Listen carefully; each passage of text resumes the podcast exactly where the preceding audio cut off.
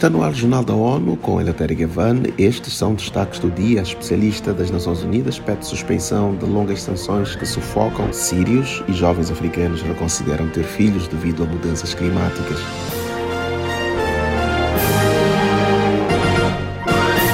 A especialista em direitos humanos das Nações Unidas, Alina Doan, pediu aos países envolvidos que suspendam sanções unilaterais contra a Síria, alertando que estas aumentam a destruição e o trama sofridos pelo povo desde 2011. O comunicado foi feito após uma visita de 12 dias ao país. A relatora especial das Nações Unidas sobre medidas coercivas, unilaterais e direitos humanos apresentou informações detalhadas sobre efeitos em todas as esferas da vida da população. Duan disse estar impressionada com o impacto humanitário e nos direitos humanos de medidas impostas à Síria a especialista disse que 90% da população vive atualmente abaixo da linha de pobreza, com acesso limitado a alimentos, água, eletricidade, abrigo, gás para cozinhar e para aquecimento, transporte e saúde.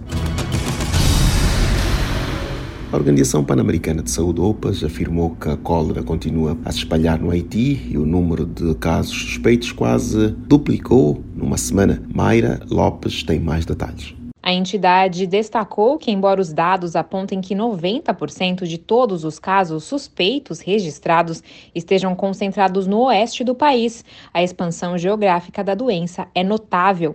Desde a notificação dos dois primeiros casos confirmados de cólera na região de Porto Príncipe em 2 de outubro, o Ministério da Saúde Pública e População do Haiti relatou mais de 6,8 mil casos suspeitos em sete áreas do país. Foram confirmados 6 653 casos, mais de 5,6 mil casos suspeitos em internação e 144 óbitos registrados. Da ONU News em Nova York, Mayra Lopes. De acordo com o Escritório para a Coordenação de Assuntos Humanitários da ONU, além de sequestros, as mortes e deslocamentos causados por confrontos entre gangues também subiram. Pelo menos 19 jornalistas foram mortos desde o início deste ano no país. O aumento global da construção civil elevou emissões de dióxido de carbono para 10 gigatoneladas. Está fora de caminho para cumprir promessas de descarbonização até 2050, de acordo com o Programa das Nações Unidas para o Meio Ambiente PNUMA. Acompanhe com Ana Paula Loureiro. O comunicado foi feito após uma visita de 12 dias ao país.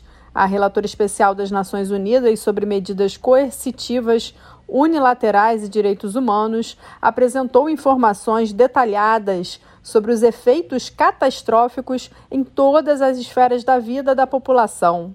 Durhan disse estar impressionada com o impacto humanitário e nos direitos humanos das medidas impostas à Síria. Ela citou o total isolamento econômico e financeiro de um país cujo povo está lutando para reconstruir uma vida com dignidade após a guerra de uma década. Da ONU News em Nova York, Ana Paula Loureiro. A diretora executiva da agência, Inga Anderson, disse que anos de alertas sobre impactos de mudanças climáticas tornaram-se uma realidade. Quase metade dos jovens na África afirma ter considerado ter filhos devido a mudanças climáticas. O dado é de uma pesquisa do Fundo das Nações Unidas para a Infância UNICEF, que entrevistou mais de 240 mil pessoas em todo o mundo. Globalmente, dois em cada cinco jovens disseram que os impactos do clima os fizeram reconsiderar o desejo de começar uma família. Esta preocupação foi maior nas regiões africanas, 43% na África subsaariana. Os jovens de duas regiões relataram ter sofrido uma série de choques climáticos e mais do que outros em todo o mundo. Disseram que esses choques afetaram o acesso a alimentos e água, bem como a renda e a família. A chefe da delegação do Unicef na COP27, Paloma Escudeiro, afirmou que impactos de mudanças climáticas já acontecem e são muito mais do que inundações secas e ondas de calor.